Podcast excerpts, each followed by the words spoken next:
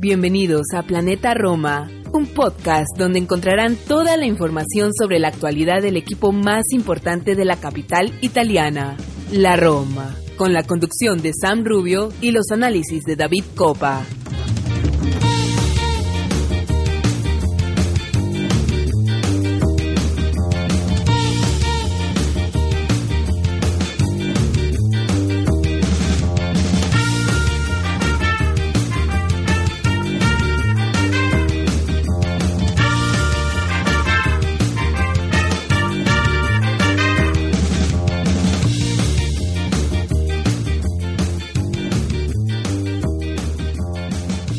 Hola a todos, tifosi y y bienvenidos al episodio 118 de Planeta Roma Podcast.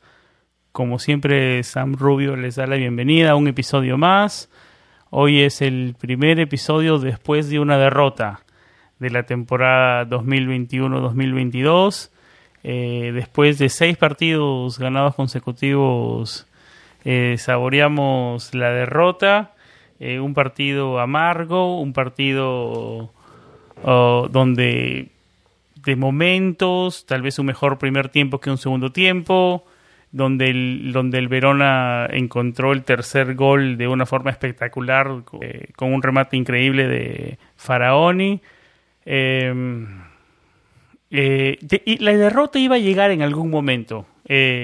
No esperábamos, o bueno, personalmente yo no esperaba que llegue en el Ventegodi. Vamos a meternos y vamos a analizar eh, la primera derrota de la temporada frente a Lelas Verona, con un entrenador nuevo, con Igor Tudor. Eh, vamos a estar hablando de eso.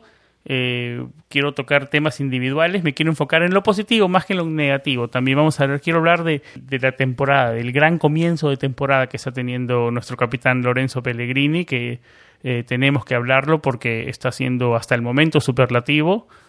También quiero hablar de la situación de Nicolo Saniolo, que está siendo un poco criticado en estos días por sus actuaciones. Eh, yo creo que vamos a escuchar la, las opiniones de nuestro panel, ¿no? Pero yo creo que necesita un poco de fútbol. el chico maravilla. Eh, y bueno, también tenemos que mirar para adelante, ¿no? Porque se, el fútbol no para, hay partidos cada tres días, se vienen partidos cada tres, cuatro días hasta por los próximos 12 o 13 días hasta el, hasta el parón FIFA, hasta el próximo parón FIFA a comienzos de octubre.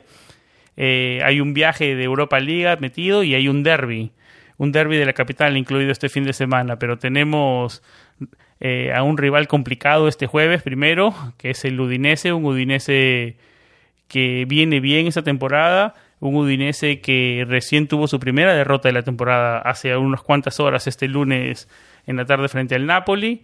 Eh, es un rival que también viene jugando mucho fútbol.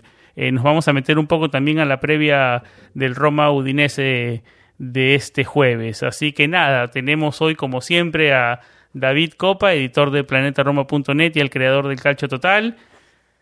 Y tenemos, eh, a ver, ya tiene su tercera participación seguida y nosotros súper contentos de tenerlo de vuelta, Martín Villalba, que lo pueden encontrar en Twitter con el nombre Roma Latam. A David lo encuentran con el nombre Davidito-RC. Mi cuenta personal es Samuel Rubio99. La cuenta del show es Planeta-Roma. Así nos encuentran en Twitter y en Instagram y Planeta y en Facebook nuestro show lo encuentran en Apple Podcasts, en iTunes, en Spotify, en iHeartRadio, en TuneIn Radio, en Stitcher, en YouTube, en Podbean. Estamos en todas las plataformas principales de podcasting. Así que nada, nos vamos a una pausa y sin más introducción, regresamos con David y con Martín.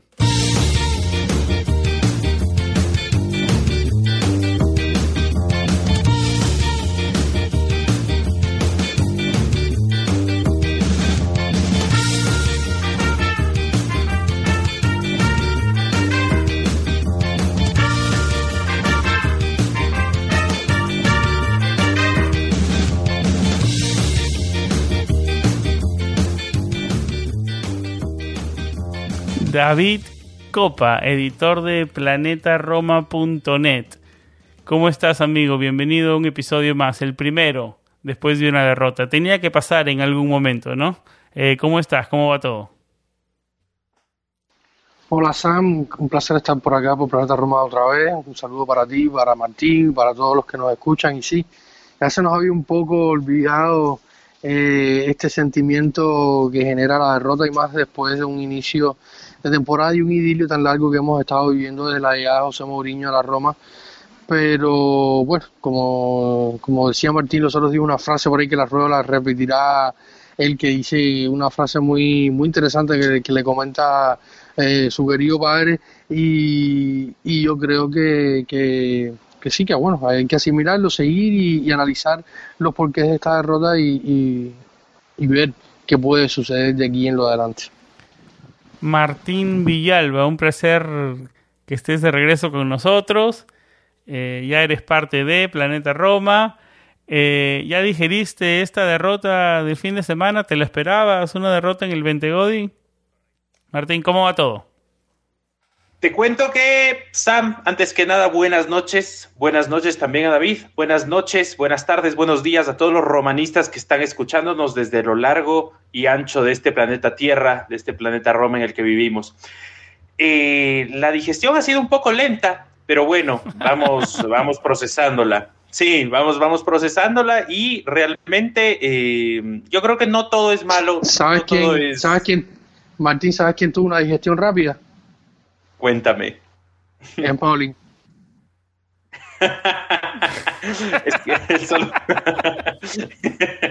seguro que sí, seguro que sí. Una digestión, bueno, eh, algo bueno tiene que tener no comer tanta carne, ¿eh? algo bueno.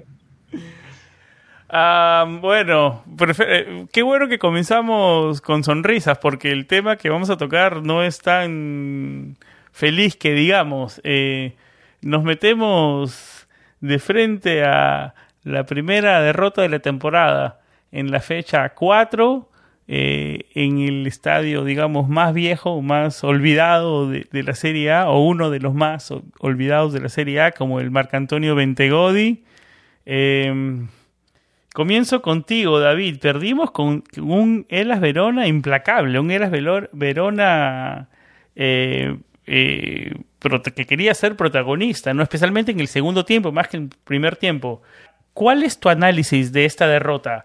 ¿Qué pasó y por qué? ¿Leyó mal Muriño tal vez el partido? Mira, comenzando con la perspectiva, David, que al ganar nosotros los primeros seis partidos de la temporada entre eh, Serie A y Conference League no nos hacían los mejores del mundo y ahora que perdimos con el Lelas Verona tampoco somos los peores del mundo. Yo creo que eh, y dando mi opinión antes de escuchar la tuya, yo creo que eh, tal vez, a ver, si lo vemos de alguna forma, la derrota la podemos ver en el... Si vemos la derrota del lado positivo, es que tal vez digamos, mira, nos ponga los pies sobre la tierra, ¿no? Y digamos, eh, este equipo está para luchar y, llegar a Champions League y quedarse entre los cuatro primeros y ahí estamos, es nuestra realidad seguimos eh, en carrera por eso y nada nos puede quitar de, la de, nuestra perspectiva, ¿no? No somos ni tan geniales ni tan malos. Eh, somos un, equipo que está buscando su identidad. Eh, ¿Cómo viste la derrota en el 20 Godi? Yo creo que, que, fue un partido muy complicado, donde hay cosas buenas y cosas malas, evidentemente. Probablemente hayan sido más las malas que las buenas, pero bueno, vamos a partir del punto de José Mourinho. Yo creo que Mourinho eh, es una persona y un entrenador que le gusta tenerlo todo controlado y el cambio de entrenador evidentemente eh, lo saca un poco de, le, mueve el piso. Y él lo dijo en la previa del sí, partido. Sí, él lo dijo, lo dijo en la previa y lo dijo después del partido también. Él no sabía cómo iba a. Y equipo con entrenador debutante siempre juega con un nuevo aire diferente, ¿no? Exactamente, y, un, y, esto se vio, se vio sobre todo también los jugadores de Gera los comentaron que todo le había pedido más intensidad, más garra, más, más ánimo y, se salieron a dejar la piel en el terreno. Un equipo que al final, la temporada pasada y las últimas dos temporadas bajo el mando de Iván Juric, eh, sacó puntos a todos los equipos de arriba todos los equipos que terminaron, lo que no pudo hacer la Roma de Fonseca, lo hacía el Gelas de, de que al final con una plantilla mucho más modesta y con eh, un fondo de armario mucho menor, eh, terminaba cayendo bajo en la tabla pero en una posición alta, evidentemente para ellos. El primer año se salvaron de manera holgada, el segundo eh, lograron estar arriba en los puestos de, de, incluso llegaron un momento a soñar con Europa, luego empezó a caerse el equipo, lesiones, van a forma, pero al final no dejó de ser un equipo siempre competitivo y que tenía un, un gen de lucha eh, importante y una, una característica que el propio Tudor lo dice, ¿no?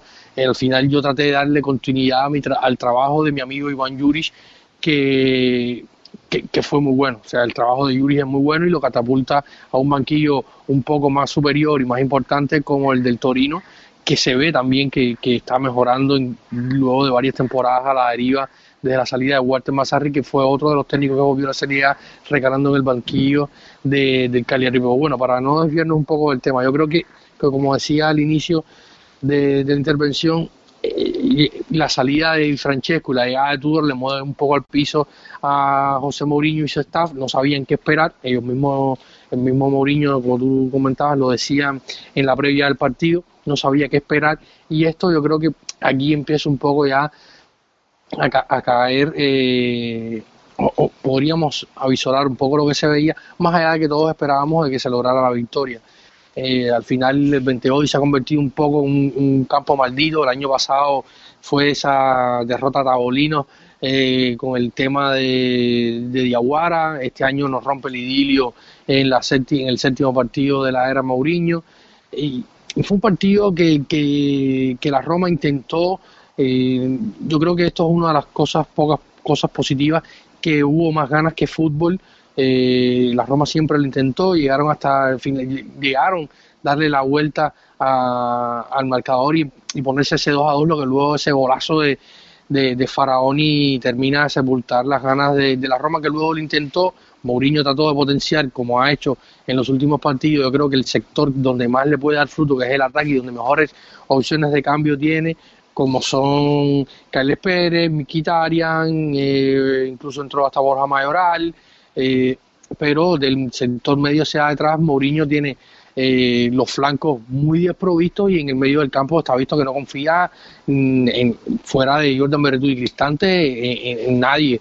Para un momento clave, un partido que, que, se vio que el rival tenía una fuerza física, una, una intensidad y un ritmo que la Roma también producto del cansancio de que hoy es el equipo, y no es una excusa, es una realidad, es el equipo que más minutos tiene en las piernas en la Serie A, eh, por esa fase previa de la, de la Conference League, eh, al final te, te, va saliendo y cuando tienes que jugar cada tres días prácticamente es mucho más complicado. Ahora juegas el jueves, luego juegas el domingo, para jugar el jueves otra vez, para jugar el próximo domingo otra vez. O sea, es muy complicado y cuando tienes que usar prácticamente el mismo 11 eh, se hace aún más complicado. Matías Viñas ha estado afuera, él está tratando de, de llevarlo con calma. Calafiori, si ya había tenido algún algunas dudas en el partido de, hace unos días contra el CSK de, de, Sofía en el Olímpico, contra el Gera Verona poco y nada.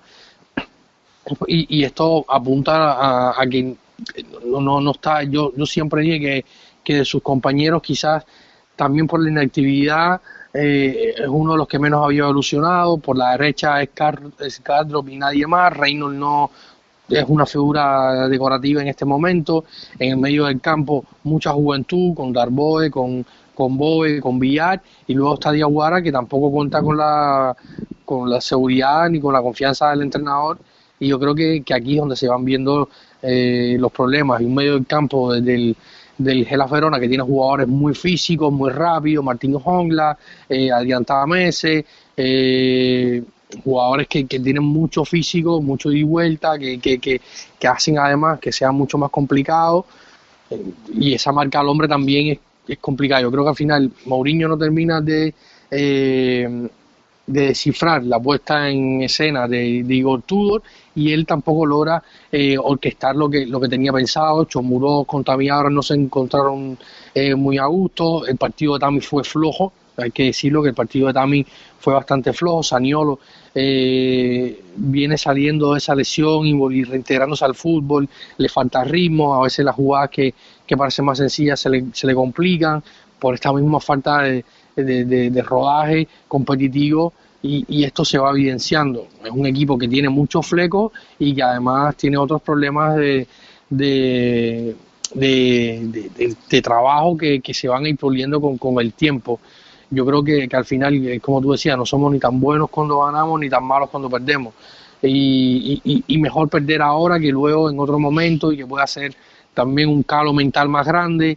Eh, ahora lo que hay es que saber reponerse y seguir adelante. Como decía, yo creo que, que al final la actitud es lo que, lo que nos falta, más allá de que faltaron fuerzas, y, ideas y, o, coherencia en algún punto, yo creo que, que yo me quedo con que el equipo no bajó los brazos y siguió intentándolo a pesar de, de no tener cómo o, las herramientas para poder eh, empatar o superar el partido de, buena manera. Martín, voy contigo. Eh, no sé si pudiste eh, ver las declaraciones que tuvo Antonio Casano a Bobo TV.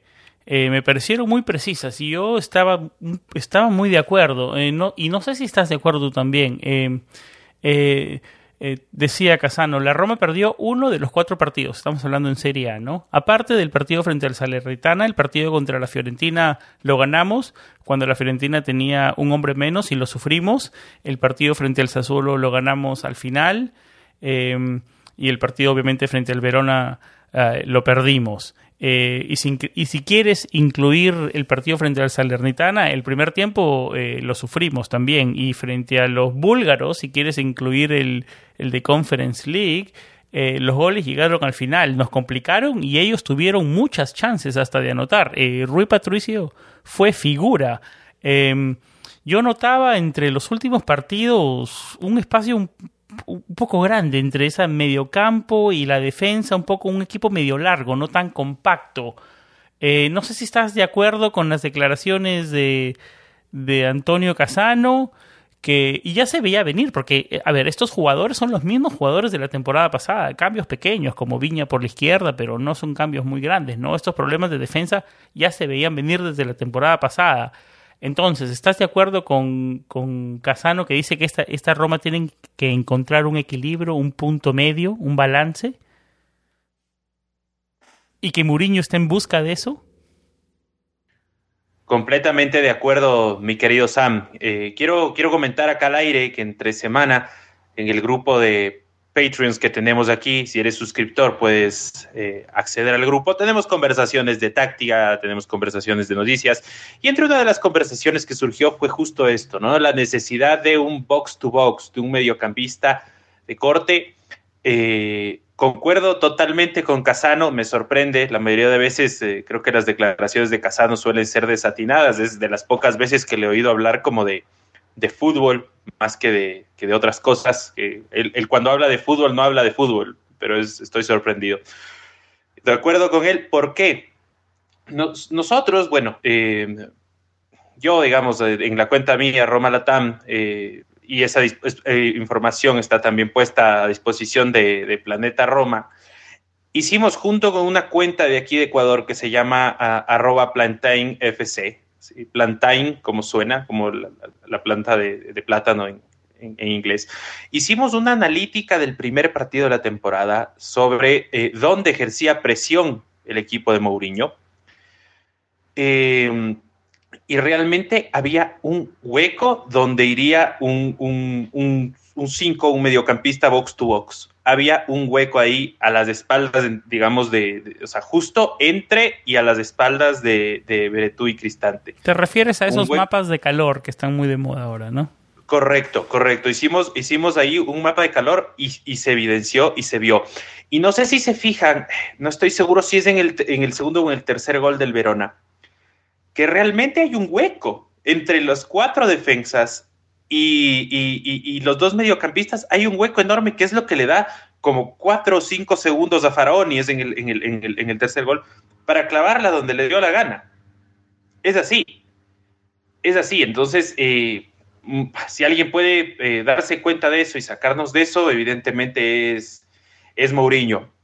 Ahora sí, yo me afirmo en un concepto que dije y por el que, a ciertas personas no, de, mis seguidores no les gustó que yo dije, esta derrota nos hace poner los pies en la tierra.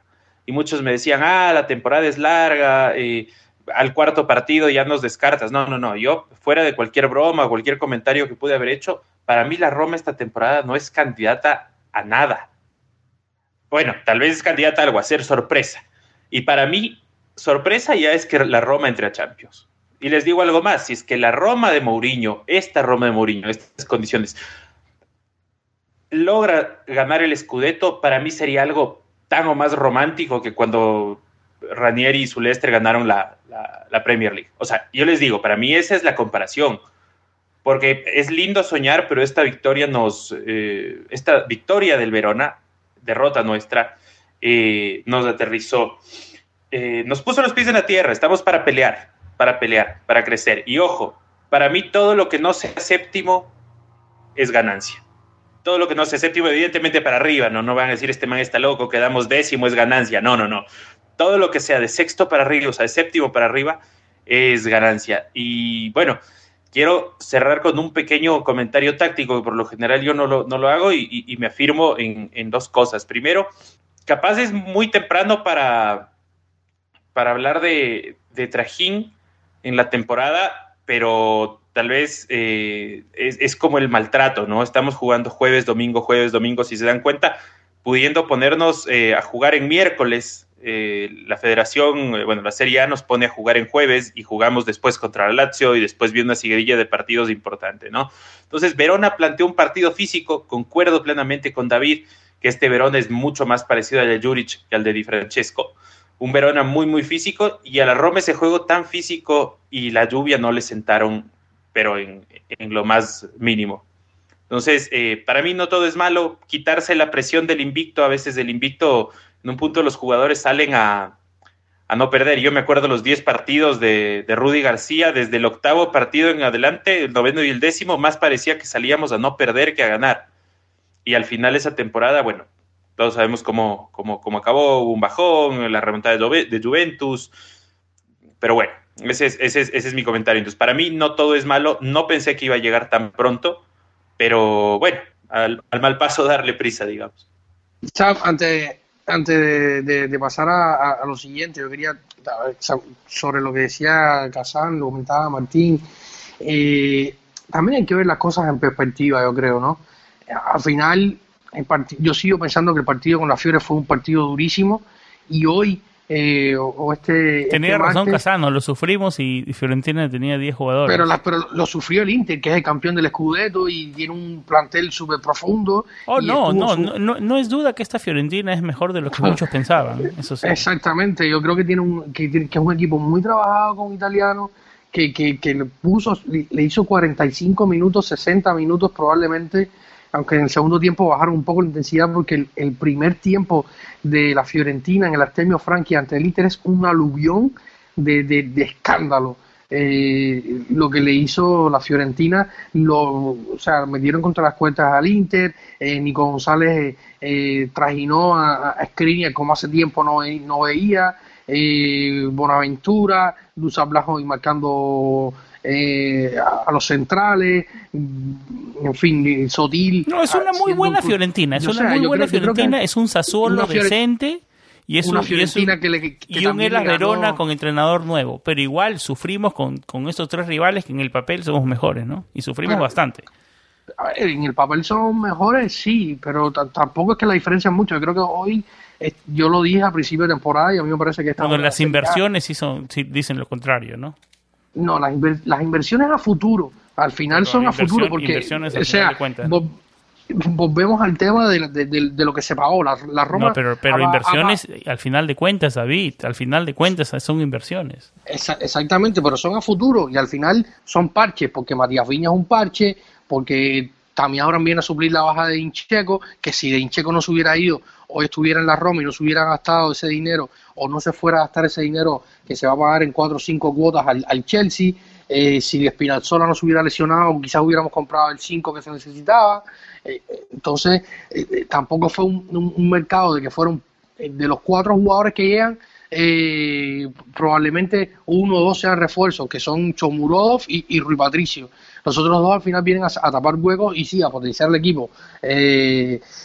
pero hay que ver las cosas en perspectiva. Y lo te decía con la Fiorentina, la Fiorentina le hace un partidazo descomunal al Inter que al final termina perdiendo porque le, le pasa lo mismo que le pasó con Argela Ferona y Francesco cuando jugó con el Inter, le jugó 60, 70 minutos de un nivel altísimo, le estuvo hasta ganando, y luego le empatan en partido, y saca la, eh, toda la carne al asador de, un banquillo de un nivel eh, extremo, pues te meten Arturo Vidal, Donfrey, eh, Joaquín Correa, eh, no sé, Vecino, Gagliardini, eh, al final son jugadores de peso que te cambian un partido en un abrir y cerrar de ojos. Eh, Alexis Sánchez, o sea, hay hay un plantel muy profundo en el Inter que al final esto pesa pero lo que te quiero decir es que es una Fiorentina que le gana a Atalanta, que le compite a la Roma, que le compite. Tampoco es que estábamos jugando contra, contra Spezia, Salernitana y, y no sé. Con 10 jugadores, pero es el punto, con 10 jugadores, un Sassuolo que lo ganamos al final, que lo pudo empatar, que el VAR nos salvó.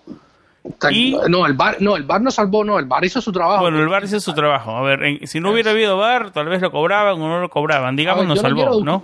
Pero al final, al final de cuentas, David, eh, fueron más los partidos eh, peleados y, ajustados y, ahí, o sea, o sea, se sacaron los puntos. Pero es que la Roma no, ¿no? O sea, sabíamos que las derrotas iban a llegar. No pensábamos que en el Ventegodi, pero este equipo está para, para, para luchar un, pedazo, un puesto en Champions League, ese cuarto puesto y tratar de arañar el tal vez un poco más, el tercero, pero el cuarto puesto es, es, es el objetivo principal, yo creo que de la temporada. Para eso estamos. Yo creo que una cosa es, eso de jugar. La Roma, no está para Champions, o sea, eh, ojo aquí. Está para pelear, David. Para, ese debe, ser el objetivo. El objetivo principal de la temporada es Por eso yo hacía tanto hincapié hace unos, hace unos programas, hacía tanto hincapié en, en, la importancia de sumar todos los puntos posibles en este mes de septiembre porque Atalanta había perdido puntos, eh, la Juventus ha perdido puntos, son rivales directos que al final eh, tú necesitas estar por delante de ellos. Pero cuando Atalanta, eh, Atalanta tuvo hace un par de temporadas un inicio así y de octubre a, mayo... Descomunal, fue descomunal, sí, claro. y, la, y, la, Juventus tiene todas las condiciones para recuperarse. Sería una catástrofe. O sea, el CSS, la, el, el, Observatorio del Fútbol, decía que la Roma termina cuarto. Si termina cuarto, yo me parece que es un grandísimo trabajo de, de, de, José Mourinho, porque al final hay bajas que no, que no se pueden recuperar. Pero, pero Mourinho no puede sacar los jugadores y decir, ok, vamos, nuestro objetivo es terminar quintos Europa en Liga. No. O sea, claro que ellos están motivados y porque están unidos porque el objetivo es Champions, ¿no? Sí, sí, sí, el objetivo de, de Mourinho, de, probablemente Mourinho tenga un objetivo más alto que, que, todos nosotros sabemos. El objetivo probablemente la directiva sí sea un cuarto puesto por lo que significa económicamente. Pero ahora, el punto no es, o sea, no por disculpar a la Roma ni poner excusas ni poner nada. Hay realidades objetivas y es que la Serie A hoy es un campeonato muy competitivo, donde se anotan muchísimos goles, donde la Roma tiene una defensa eh, muy, muy inexperta, jugadores como Mancini, como Ibáñez, que ha mejorado, me parece que a mí el salto de calidad uno de los más grandes que hay de los jugadores que están de un año a otro, que pasan de Fonseca a Mourinho, y Baña es uno de los que más ha mejorado, eh, y, eso se agradece en defensa, mm, se complica menos la vida, hace más su trabajo, en fin. Pero el punto es que es una serie muy competitiva, muy difícil y con, y con, y con equipos que, que, te van a competir. Eh, eh, y yo creo que este es el punto. Ahora, el objetivo de la Roma, sí, puede ser el cuarto puesto. El cual puede, si que lo puede lograr, es otra cosa completamente diferente. claro, por, lo, por, por, lo, por, lo, por, lo, por lo ocupado del calendario, por las lesiones, por las bajas, por, porque las opciones técnicas eh, son malas. O sea, al final estas cosas te pasan factura, ¿no? Eh, no tener ojalá que Castro pueda mantener todo, pueda hacer otra temporada de 47 partidos como hizo la temporada pasada, pero te Eso es lo que más me preocupa. Muchos hablamos de la mitad de la cancha, pero el, lateral derecho suplente no, no convence, no convence. Y el, lateral izquierdo hoy con, con, Viña lesionado tener que jugar con Calafiori es un problema porque Calafiori eh, o sube o no baja o se queda en el medio o se acopa o no, sé, no, no, no acaba de entender la táctica. Posicionalmente Calafiori ha sido un desastre para mí. O sea, no, no, le falta entrega, no le falta pedir, no le falta carrear, pero posicionalmente es un desastre Calafiori. muchos le echaron la culpa a Reynolds también del gol de, del empate del Sassuolo en el partido que no, no, fue a cerrar y donde no fue cerrar y, y, se vio en, en la transmisión, ¿no? Donde no fue a cerrar y de ahí se inició el gol. O sea, es mucha la diferencia. entre, entre los, los, titulares y los suplentes. Y eso en, en, la, es correcto. Eh, y eso es preocupante porque, como lo decían, y es un tema del que Martín tocó hace un rato y también lo tocaba David, con partidos cada tres días eh, van a empezar a llegar lesiones que no, a ver, digamos, no quiero que lleguen, pero con partidos así y con un equipo sin tanta escuadra y con una, con una serie tan pegada, esperemos esperemos que no se nos complique, ¿no? Porque, porque el calendario está cargado, ¿no? Y mira cómo, mira cómo teníamos a Viña, se va al, internacional a jugar la Comebol en Sudamérica y mira cómo regresa. Entre medio bien, medio mal y no regresa al 100%. Y mientras que no se termina de recuperar, llega otra fecha FIFA. Así que, así como nos afecta a nosotros, les afecta a todos los equipos, pero, pero a la Roma siempre parece que le afecta peor, ¿no? Correcto, y es, y es una barbaridad porque a, ver, eh, no, no, solo es este tema, o sea, es todo, el, todo lo que acabas de decir, pero también este año yo veo muchísima, muchísima competencia. Tienes un Inter que si bien se ha desarmado un poco, a priori es para mí el candidato más firme al título. De acuerdo, Como ya lo decía. Eh, tienes un Milan con un Pioli que lo veo más aplomado respecto del otro año. O sea, este Milan de ahorita se parece más al Milan de la primera fase, o sea, de la fase de ida eh, del año pasado, que al Milan que cerró la temporada. ¿Ya? Tienes un Milan, yo lo veo consolidado, compacto. Tienes un Napoli, ojo, y yo, y, ese es un tema para, para, para, otro podcast. Acá no somos uh, planeta, planeta Napoli ni planeta Derby del Sole, no, no. Pero es interesante un tema de discusión si es que este año a Luciano le puede alcanzar con ese Napoli. Tienes a la Juventus que. Yo lo conversé, yo lo conversé con, con, Solano en su podcast eh, antes de la temporada. Mire, cuidado con Napoli. Con y muchos le decían que no había tenido un, un muy buen calchomercato, no lo veían muy bien, pero silenciosamente, es temprano todavía, ¿no? Pero para mí puede hacer bulla también y pelear arriba, bien arriba. Figúrate, figúrate que sí, tienes aparte a la, a la Juventus que se, llama Juventus de Turín y simplemente por ese hecho siempre va a poder reponerse y pelear. Ya lo hicieron una vez. Yo hablaba con, un amigo eh, de, Twitter que se llama Ramalardi y él me decía que él espera una remontada como la de hace algunas temporadas. hay, hay, convencimiento, por más que no se vea en la cancha, pero en muchos sectores y todo eso, y potencial lo tienen. Y tienes a un equipo que, que, que es la Atalanta, que si bien no es la Atalanta de otros años y si bien yo siempre he creído que un equipo que se apellide Bergamasca no debe estar más allá del, sexto puesto para arriba, eh, no, tienes una Atalanta que te compite, la, Lazio que te quitará puntos, eh, yo aspiro y espero que esta vez queden del, sexto puesto para abajo, no lo veo como un, como un contendor este año, pero para mí los contendores duros son los de ahí, entonces son, son seis equipos para cuatro puestos, es, es durísimo. Sí, sí, va a ser una competencia cerrada hasta el final. David, quiero regresar al tema de la continuidad de partidos y los minutos y quiero meterme en un jugador específicamente que ha sido, que está siendo víctima de algunas críticas, ya sabes cómo es el romanismo, ¿no? Eh, se convierte de un día para otro eh, así de fácil. Eh, las críticas a Nicolo Saniolo, al chico maravilla, por sus actuaciones, que no están siendo, digamos, las mejores.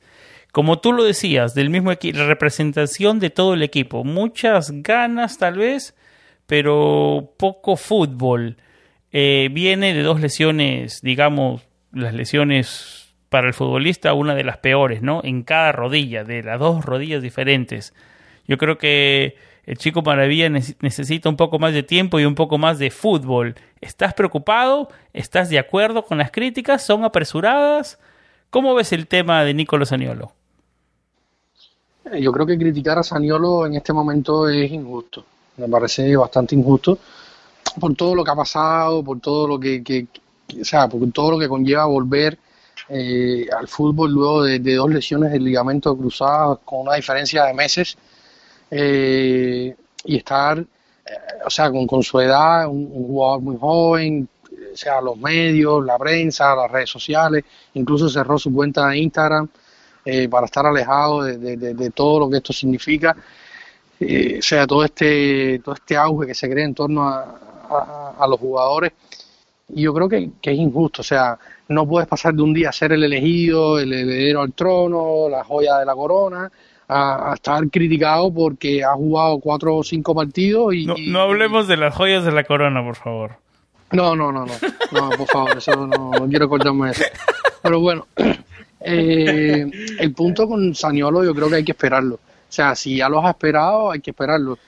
Puede, puede que vuelva, o sea, no sabemos qué tan pronto va a volver, si ni siquiera si va a volver a ser ese Saniolo determinante que vimos, pero es normal que, que, se enrede a veces con balones que, pueden ser sencillos, es normal que, a veces le cueste superar una marca porque no tiene. Le falta recuperar esa explosividad, ¿no? Yo creo que lo va a recuperar pronto. hubo, una jugada por la derecha. Eh, que, se, enredó, No, pero que tuvo un pique también importante. Se terminó enredando, pero como que se vio esa explosión que, que le estaba faltando. Yo creo que con el paso de los partidos la va a recuperar. Tiene que jugar, o sea, hay que esperarlo y tiene que jugar. Yo, creo que criticar a Nicolo hoy eh, es un poco injusto, la verdad. ¿Cómo lo ves, Martín? Sí, yo, yo quiero decir ahí, hay dos cosas. Bueno, primero que, que David Copa, que para mí es el Jordan Beretut de la comunicación deportiva, ya les voy a decir más adelante. Por gracias, gracias, gracias. David Copa eh, eh, dice algo muy acertado. Sería injusto criticarlo a Saniolo después de todo lo que ha venido. Ahora, hay que fijarnos que hay un ambiente muy, muy tóxico contra muchachos que a mí me gusta llamarles eh, la Next Gen, como en el tenis, la Next Generation de futbolistas italianos, eh, los famosos herederos de la, de la triada Totti Baggio del Piero, que, a veces se los, se los cita en artículos, se los ve presentes en nombres que para mí son Chiesa, eh, Tonali, eh, del Milán y Saniolo en este caso, ¿no? Recordemos la temporada eh, anterior cuando el AC Milan eh, ficha a, Tonali. Y, Varela también, creo yo. sí, Varela. Yo justo iba a hablar de Varela como el, como, el, como el caso excepcional, porque en Varela no había tan, o sea, para mí al menos, no había tantos ojos desde el inicio, sino que Varela más bien explota y ya explota en el Inter y ya explota como un jugador consolidado. En cambio, Tonali es como que tenía ojos sobre él desde antes de fichar por el Milán.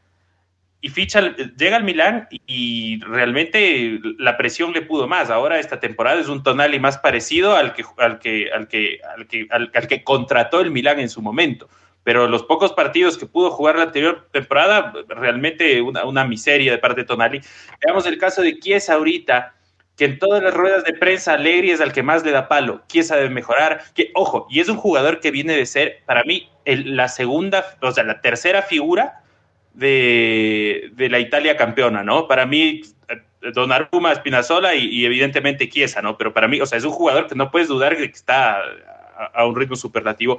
Y con lo que lastimosamente... Eh, yo amo la Roma, yo amo la Roma, quiero aclararlo eso antes, antes de todo, pero Giselle de la Roma es uno de los ambientes más tóxicos para los futbolistas que hay. Y el muchacho, corríjanme si es que es mentira, el muchacho acaba de cerrar su cuenta de Instagram, suponemos que por la gran cantidad de mensajes injustos que le, que le han llegado, ¿no? Entonces, eh, hay que esperarlo, hay que darle paciencia, eh, ahí trabajará eh, todo el staff de, de Mourinho, ¿no? Y tiene que que concentrarse no solo en la salud física de, de, Saniolo, que lo está haciendo bien, que de a poco va entrando más fuerte a las jugadas. Yo, yo siento, tengo esa percepción de que todavía tiene miedo a romperse y es un miedo lógico, pero también a cuidar de su salud mental. No, no nos podemos olvidar que son muchachos muy, muy, muy jóvenes y que independientemente de que los veamos los domingos y sean hiperfamosos, hipermillonarios y lo que sea, siguen siendo chicos jóvenes. Sí, no, totalmente, totalmente de acuerdo, totalmente de acuerdo. Y para regresar a, lo que decía David, eh, el chico necesita minutos, ¿no? Ahí donde tiene que demostrar y callar a todos los haters, como se dice, ¿no? Eh, cambiemos de tema a otro jugador que, a ver, que está haciendo, digamos, la bandera en, esta temprana temporada. Hablemos del momento de Lorenzo Pellegrini eh, si tendrías que describir en un par de minutos, Martín, eh, tus impresiones de Lorenzo Pellegrini hasta el momento de esa temporada. Bueno, el gol que metió en el Ventegodi Fue un golazo que me hizo recordar mucho al gol de Amantino Mancini frente al en, un derby a mitades de los 2000. No sé si te acuerdas, David, eh, ya lo comentarás. Pero ¿cuáles son tus impresiones de, Lorenzo Pellegrini, Martín? Qué hombre, qué hombre. no, un, jugadorazo, un crack. Siempre tuvo el talento, eh, pero creo que le faltaba creérsela. Y creo que esta temporada se puede poner en duda que sea Mourinho, que no sea Mourinho, etcétera, pero esta temporada Lorenzo se la está creyendo y le entra con una actitud y le pega de fuera y la manda de taco. Ojo, ya había mandado un gol de un gol de taco hace un par de temporadas o una temporada contra, un derby, claro. Eh, correcto. Pero es otro Lorenzo. Y yo creo que sí viene del tema del, del ambiente, porque discursivamente, y esto ya es un análisis eh, técnico de algo que, que, sí sé que es, que es, que es, discurso, el eh, Mourinho lo cobija siempre. Recordemos la famosa frase, si tuviera tres Lorenzos Pellegrini, los tres Lorenzos jugarían y, y, y él juega bien en todas las posiciones y, o sea, por poco es, wow.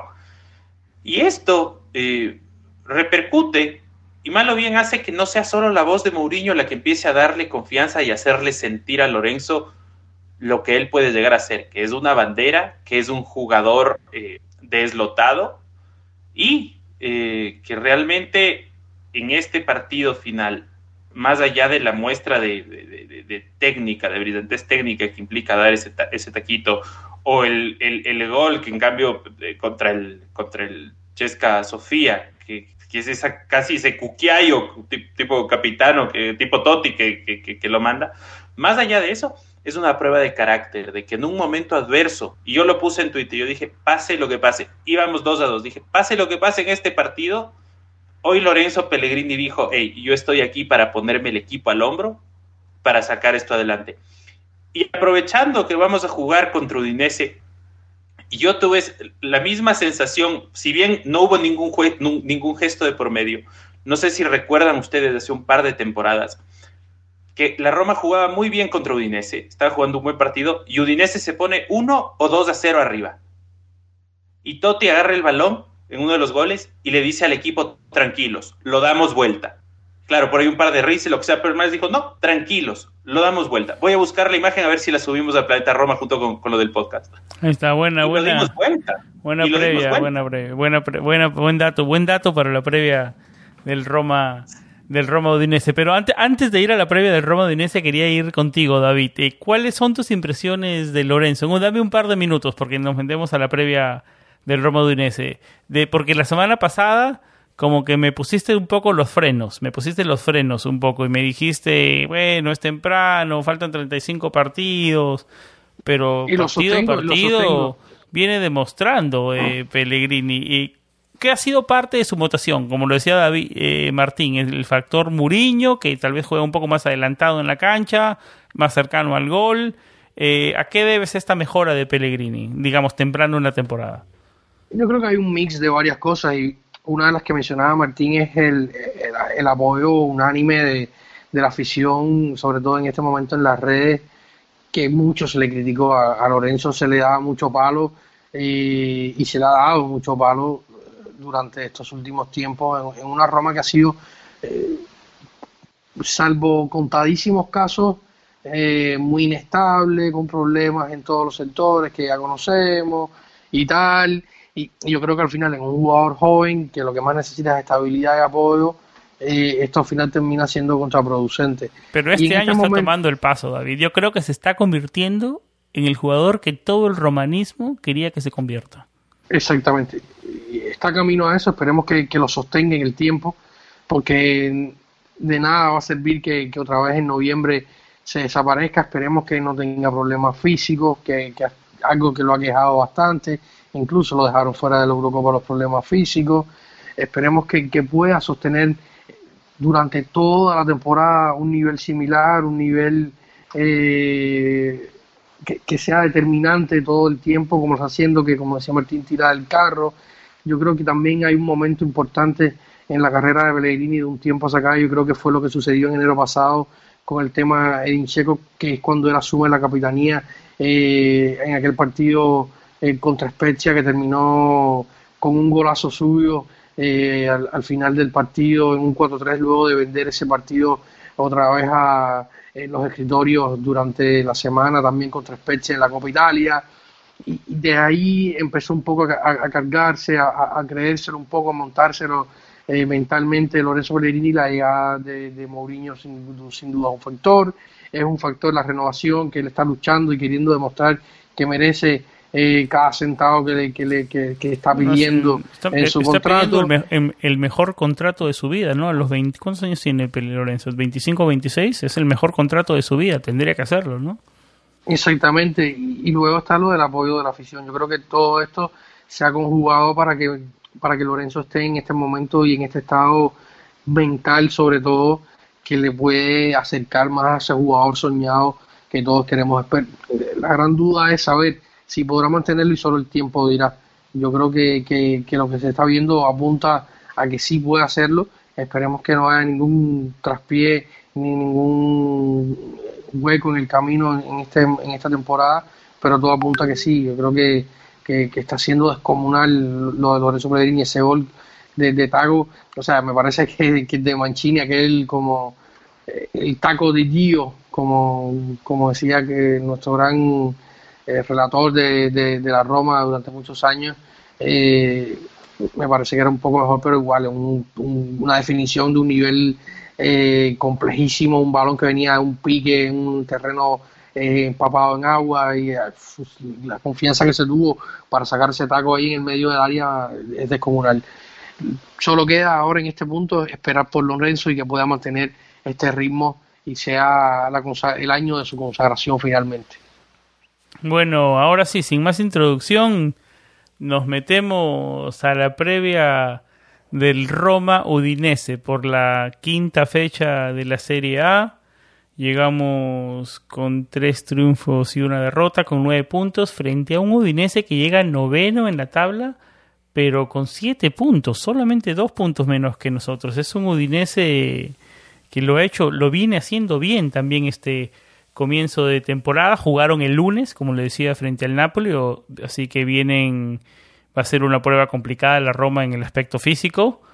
Eh, el, el récord histórico son 32 triunfos romanos, 11 empates, 15 triunfos del Udinese, 100 goles a favor de la Roma y 66 goles a favor del Udinese. Comienzo contigo, Martín. Eh, ¿Esperas una reacción de la Roma? Eh, ¿Se podría decir que esperas los tres puntos o estás un poco escéptico con, con el Udinese porque es un rival complicado? Yo creo que ganamos 2 a 0. contundente, contundente con, tu respuesta. Sí, 2 a 0, pero los dos goles entran del minuto 60 para arriba. Ah, un partido sufrido, como, como, viene siendo marca registrada esta temporada. Si la apuesta apuestas sacas algo, Martín, nos invitas a una cerveza. seguro, no, seguro, seguro, seguro. Si es que, si es que, si quieren apostemos, yo no, tengo lío, la verdad. Pero, en serio, yo les digo, eh, yo creo que lo ganamos, pero sufrido. El Ludinese se va a vender el alma, se va a vender la vida, porque es así, ¿no? Viene de que le clave cuatro goles del Napoli, de lucir mal frente al Napoli. Para mí, eh, Gotti es un gran entrenador, pero bueno, no sé, no sé, no sé qué pasó realmente ahí. Y ahora eh, nos va, nos va a vender cara la, su derrota. Pero 2 a 0, me afirmo. David, eh, decía Luca Gotti, eh, lo mismo que yo decía hace unos momentos, ¿no? Eh, ellos también vienen, vienen de una seguidilla de partidos y tienen una seguidilla, de partidos en los próximos días. ¿Cómo llega este Udinese? Danos una, una pequeña radiografía de este equipo que va a enfrentar a la Roma en el Olímpico. Bueno, el, Udinese es un equipo que, que, está logrando en este inicio de temporada, al margen del partido con el Napoli, que como decía Martín fue un aluvión eh, eh, napolitano en Friuli, eh, estaba haciendo lo que, lo que le costaba y lo que nadie esperaba después de la salida de jugadores como Rodrigo de Paul y, y Muso en el arco, sumando los puntos contra los equipos que son sus rivales directos. Sacó incluso sacó puntos a, la Juventus en aquel partido de la despedida de Cristiano Ronaldo de la Serie A, eh, con polémica incluida. y luego gana, saca seis puntos eh, a rivales que, que, normalmente le cuesta, como son eh, el Spezia y, el Venezia, que son equipos que al final están en la parte baja de la tabla y van a ir por el descenso, pero estos partidos al Udinese normalmente se le trabajaban incluso con De Paul en cancha y con mucho y con Muso en cancha. Yo creo que es un equipo que la mayor, para mí la mayor certeza que tuvo eh, de cara al inicio de la nueva temporada fue la, permanencia de Gotti, algo que no se valoró, que, se, que en algún momento se valoró cambiar. Yo creo que fue un acierto dejar a, Luca Gotti, quien fuera asistente de Sarri en algún momento.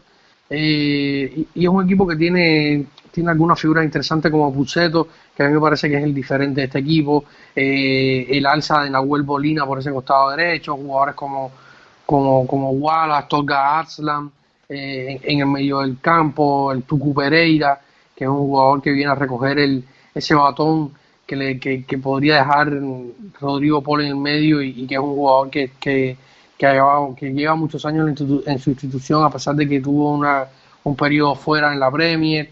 Eh, es un equipo interesante, es un equipo que, que tiene, tiene sus armas, pero como decía Martín, eh, el Napoli los dejó sin respuesta en el Dacia Arena y habiendo jugado el lunes, también viene con un poco de cansancio y será una prueba fuerte para ellos. Luego tienen que jugar con la Fiorentina el fin de semana. Yo no me arriesgo a decir del resultado, pero yo sí creo que es un partido. Tú nunca te la juegas. No, no me gusta, no sabes que soy supersticioso y no me gusta eh, apostar con resultados ni nada de esas cosas. Creo que eso es mala suerte. De hecho, les cuento que el, el, el, domingo, en el partido contra Gelas Verona, me puse una camiseta de la Roma que, usualmente no me pongo porque tiene eh, da mala suerte, pero como estábamos en salud, yo dije, bueno, eh, no hay manera de que la Roma pierda, estamos en, estamos en salud y es la, la clásica camiseta de hace dos temporadas, la del Rayo, eh, me la puse y con esa camiseta me la he puesto cinco veces y cinco veces hemos perdido. Así que esa temporada fue para el olvido. Queda en el no, closet no, es que, es que confiaba en que íbamos a ganar. Pensé que iba a ser un partido asequible, más allá de, todo lo que hemos expuesto y después lo que uno analiza ya con el periódico del lunes bajo el brazo, pero le, hice el gafe. Yo la única la única forma que me mantenía puesta esa que me ponía esa camiseta era si Di Francesco seguía entrenador del Verona. Ahí sí me metía la camiseta, pero después ya no. Sí, a lo mejor. Pero Martín sí hizo, hizo el contragafe. Martín hace unos, días antes puso la, un tweet sobre Di Francesco y a las horas lo, despidieron. Yo sabía que iba a ser rápido, lo que no tan rápido. Eso fue terrible, porque, yo, yo, yo pensé en hacer justo el contragafe, porque yo dije, ok, Di Francesco nos va a ganar, ¿no? Todos sabemos que la racha de Di Francesco se rompe contra nosotros, pero claro, no contaba con que despidan a Di Francesco como consecuencia de mi tweet directamente. Es mi culpa. Yo dejé sin empleo a un ser humano. Increíble cómo Di Francesco hace cinco años era el próximo entrenador del futuro en Italia, ¿no? Ahora, mira, increíble lo que la carrera, lo que le ha pasado a la carrera de Di Francesco. Ahora yo creo que el próximo entrenador que, que apunta y tiene ese perfil es Vincenzo Italiano con la Fiorentina, ¿no? Completamente, yo creo que uno de los que más en ascenso va en este momento es Vincenzo Italiano. Sí, yo creo que estamos de acuerdo. ¿Algo más para agregar, eh, David, Martín, antes de ir cerrando? Eh, las preguntas, tienes las preguntas en... Ah, en y tienes que decir la frase de, tu papá, Martín, que, que, es muy interesante también. ¿Cuál, ¿Cuál exactamente? Porque tiene algunas de ese señor, mi señor padre.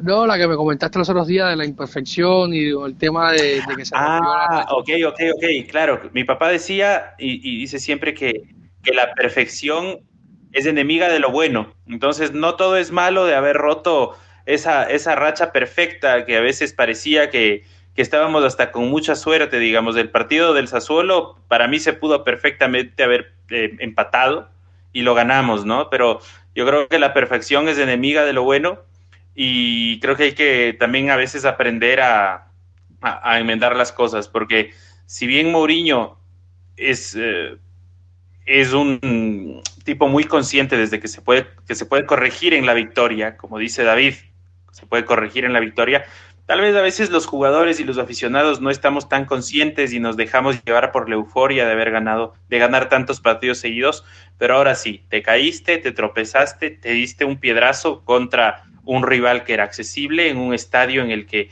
seguramente los demás equipos grandes saquen puntos, me atrevo a decirlo, pero de ahí hay que, hay que recomenzar, hay que, hay que empezar. Eh, muy sabios, muy sabias las palabras. Eh.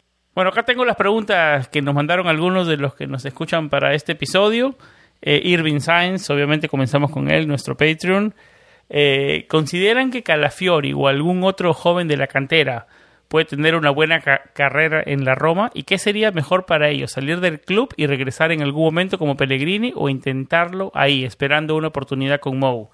Es, un, es una respuesta es una de, la que nos podríamos extender mucho, ¿no? Pero, pero ¿cómo lo, ve, cómo lo ven si lo tienen que responder rápido? Eh, comienzo contigo, David.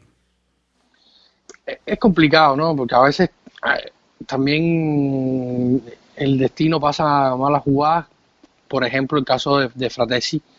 Eh, Fratesi es un jugador de los que lo enfrentamos en el, en el Sassuolo, en el Roma Sassuolo, en el Olímpico, y es un jugador que a mí me parece muy talentoso, sacado de la cantera de, la Roma.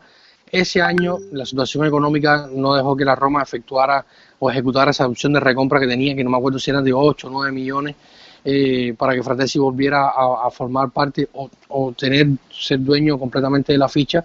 No se pudo y al final es un jugador que está eh, hoy en el Sassuolo y probablemente de aquí un par de temporadas quizás pueda dar el salto como pasó con Politano que también pasó por la Roma que nunca se recuperó de los que están hoy eh, me cuesta ver algunos yo creo que, los que hoy de los que más posibilidades tienen siendo realistas yo creo que eh, Nicolás Zaleski es el que más oportunidades tiene de, a largo plazo tener una carrera en la Roma, quizás si saliendo volviendo. Hay que ver eh, si Mourinho le termina minutos. Eh, están los otros que son Darboe y Bobe, que son los otros chicos que tienen mucho talento que están ahí. Y Calafiori, como decíamos antes cuando lo comentábamos, tiene que ponerse las pilas porque si no eh, le va a costar, le va a costar y, tiene que, que aplicarse un poco más tácticamente. ¿Cómo lo ves, Martín? A ver, yo creo que tenemos últimamente eh, bastantes encuentros desagradables con exjugadores nuestros, ¿no? Eh, sin irnos más lejos, el domingo no hay que olvidar que Caprari tiene pasado con nosotros y para mí fue uno de los bastiones del, en, ofensiva del, Verona. Y, bueno, de los jugadores actuales, para mí era Darboe. Para mí era Darboe el llamado a dar el, el salto, a tener la confianza. Y de ahí de los otros chicos para mí es, eh, es difícil y es incierto. Hay talento, es verdad, pero, pero más que verlos triunfando en la, en la Roma, los veo también triunfando fuera del equipo. Yo no veo un talento tan grande todavía, eh, digamos, no del nivel del mismo, ni del mismo Lorenzo. Eh, gracias Irving, que también es nuestro Patreon, como lo decía, por apoyar el proyecto que tenemos aquí en Planeta Roma. Eh, para ir avanzando con lo de las preguntas. Em, las tengo yo. a ver, dale, dale. dale. respondas, ¿te parece? Voy justo con Héctor Luis, un saludo para él. Dice, ¿creen que ya es hora de que el niño maravilla deje de ser titular solo por su apellido? Yo creo que sí. Obviamente se está refiriendo a, a Saniolo. Es momento, Sam, de tal vez sentarlo, de tal vez empezar a reducirle minutos a Saniolo o hay que seguir dándole confianza?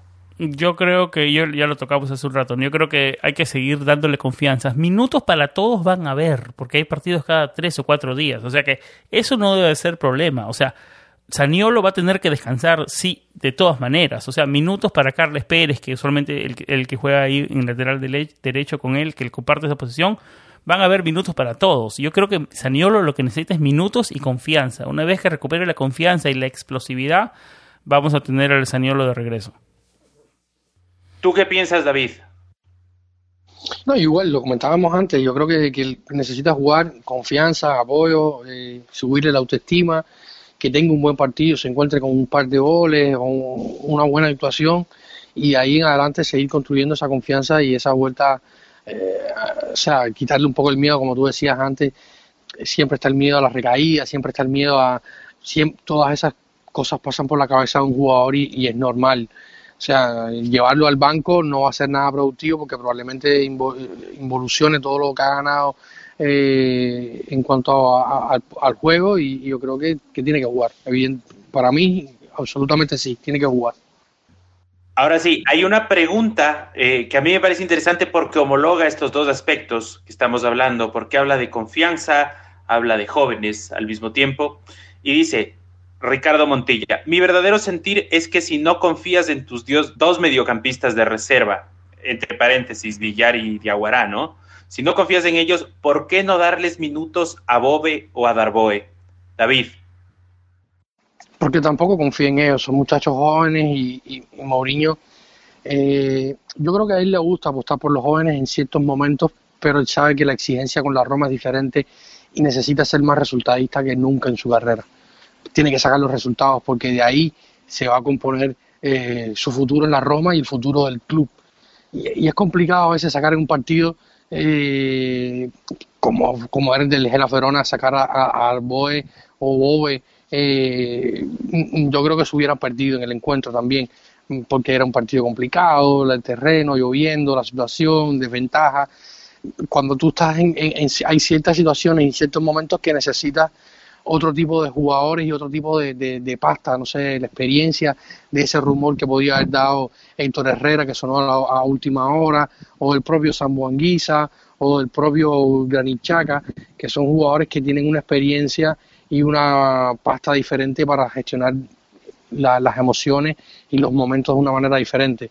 Yo creo que, que al final eh, sacar a, a, Bobe o, o Darbo en un partido donde al final estás perdiendo y, y, ahí estás propenso a cometer errores, eh, sobre todo por esto que tú comentabas, la táctica del espacio que se queda en el medio y tal, metes a uno de estos chicos, se, se equivoca un par de veces, erran un pase que termina en otro gol y al final los estás quemando. O sea, con esto también hay que tener mucho cuidado, él sabe lo importante que son los resultados.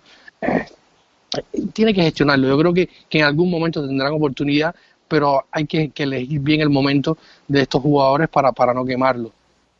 Sí, me quitó, me quitó la respuesta, David. Eso es lo que yo iba a agregar, ¿no? Porque estoy de acuerdo con todo lo que dijo. Hay que tener mucho cuidado de no quemar este tipo de jugadores, porque, porque, y eso quiere decir que tampoco, a ver, si no confía en ellos, tampoco confía, si no confía en De Aguara y Villar, tampoco confía en Bobe y Dar, como lo decía David. De repente es un, es una de las áreas principales, como ya lo veníamos diciendo, de que tiene que haber un refuerzo en el mercado de invierno, pero ahora es lo que hay y, lo que hay es con lo que se tiene que, avanzar. Y yo creo que yo creo que tienen que empezar a ver más minutos eh, Villar y Diaguara. Son es tema tal vez que tenemos que reservarlo para otro podcast y dedicarle el tiempo.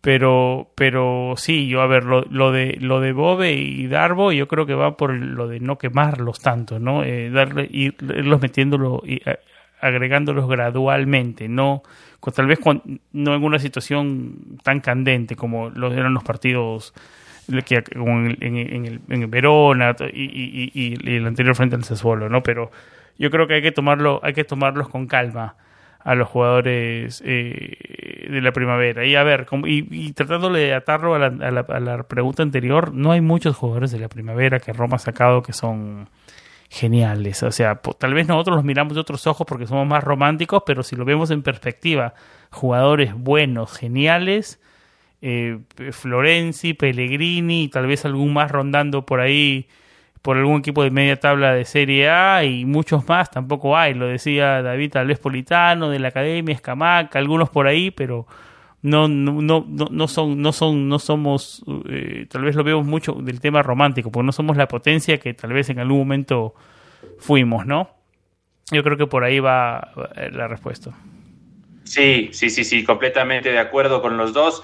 Ahora, eh, un saludo fuerte para la, persona que hace la última pregunta de la noche, que es Marlon. Eh, que se define como alguien que es muy fan de este podcast y de hecho nos ha, nos ha ganado por ahí algunos, algunos fanáticos extras con sus menciones. Mouriñista, porque tiene una foto de Mourinho, y nos hace esta pregunta.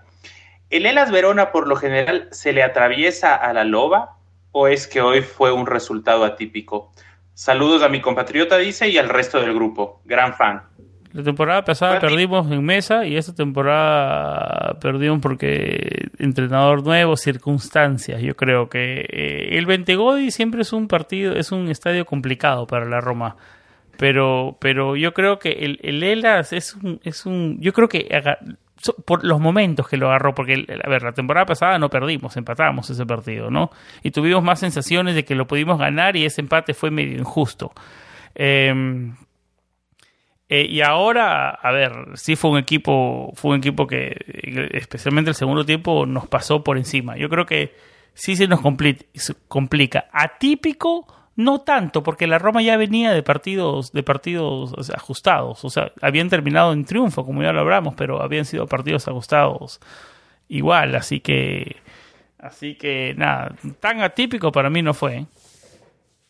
Sí, el problema que yo veo, Sam, antes de darle paso a David para ya, cerrar el, segmento de preguntas, es que a mí me llegó mucho un comentario que, me puso un, seguidor y me dijo, a mí no se me hace raro porque la Roma pierde esta clase de partidos.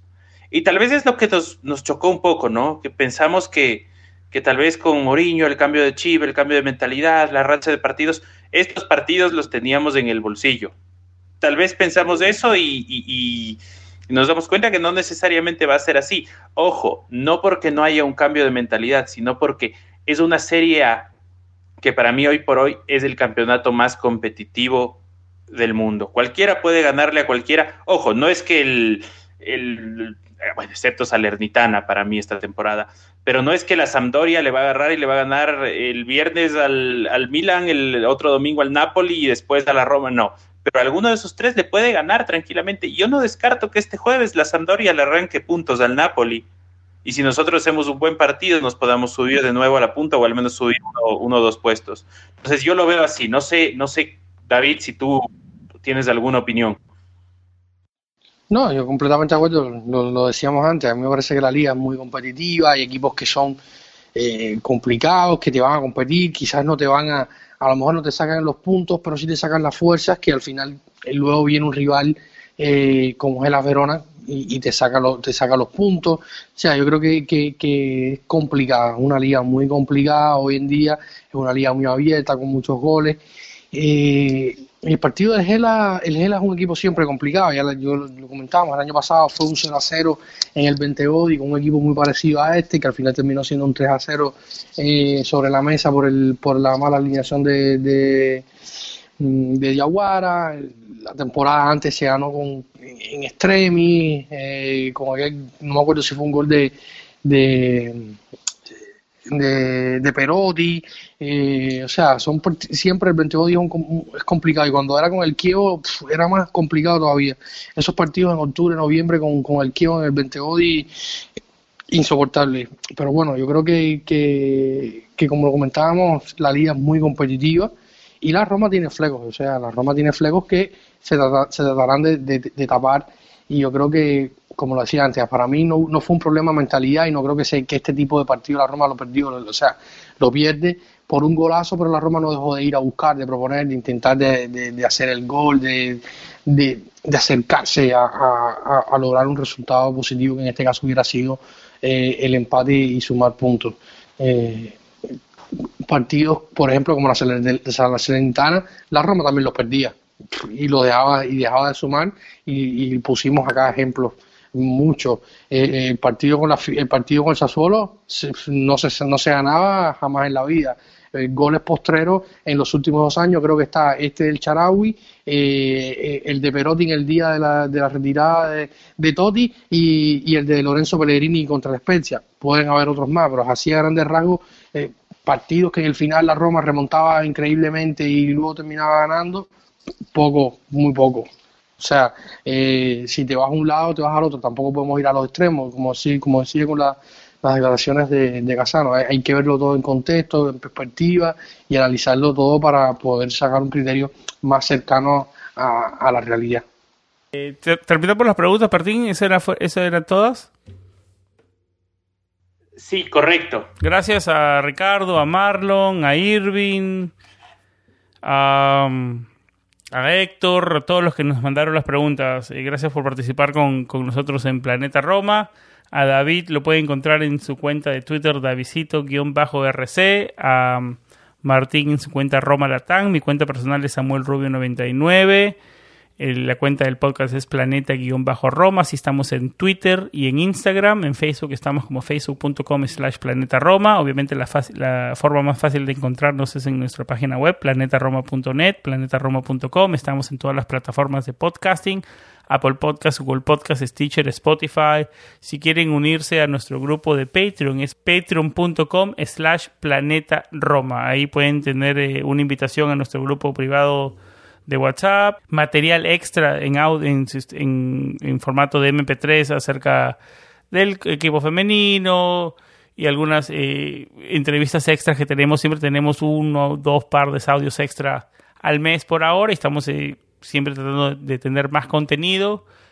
Y nada, eh, nos ayuda muchísimo para todo lo que es el tema hosting, de la website, del, podcast y nada. Eh, si, si de verdad les interesa apoyarnos es en, nuestra cuenta de patreon.com slash planeta Roma.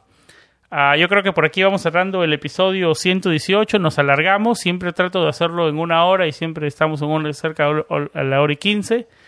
Em, sigo con eso, pero nada, había bastante información este episodio teníamos que cubrir. Eh, llegó la primera derrota de la temporada, tenía que llegar a lavarnos la cara, a lavarnos, a, agachar la cabeza, a trabajar duro y tratar de salir de esta y esperemos que lo más importante que el, equipo nos muestre reacción, porque después del partido frente al Udinese se vino el digamos el partido más importante de la temporada hasta ahora, que es el derby de la capital. Y ya habrá momento de hablar de eso oh luego en esta semana. Así que nada, por ahora aquí lo vamos dejando. Gracias por acompañarnos hasta el final. Siempre que estén con vibras positivas y como siempre, lo más importante, Forza Roma. Chao.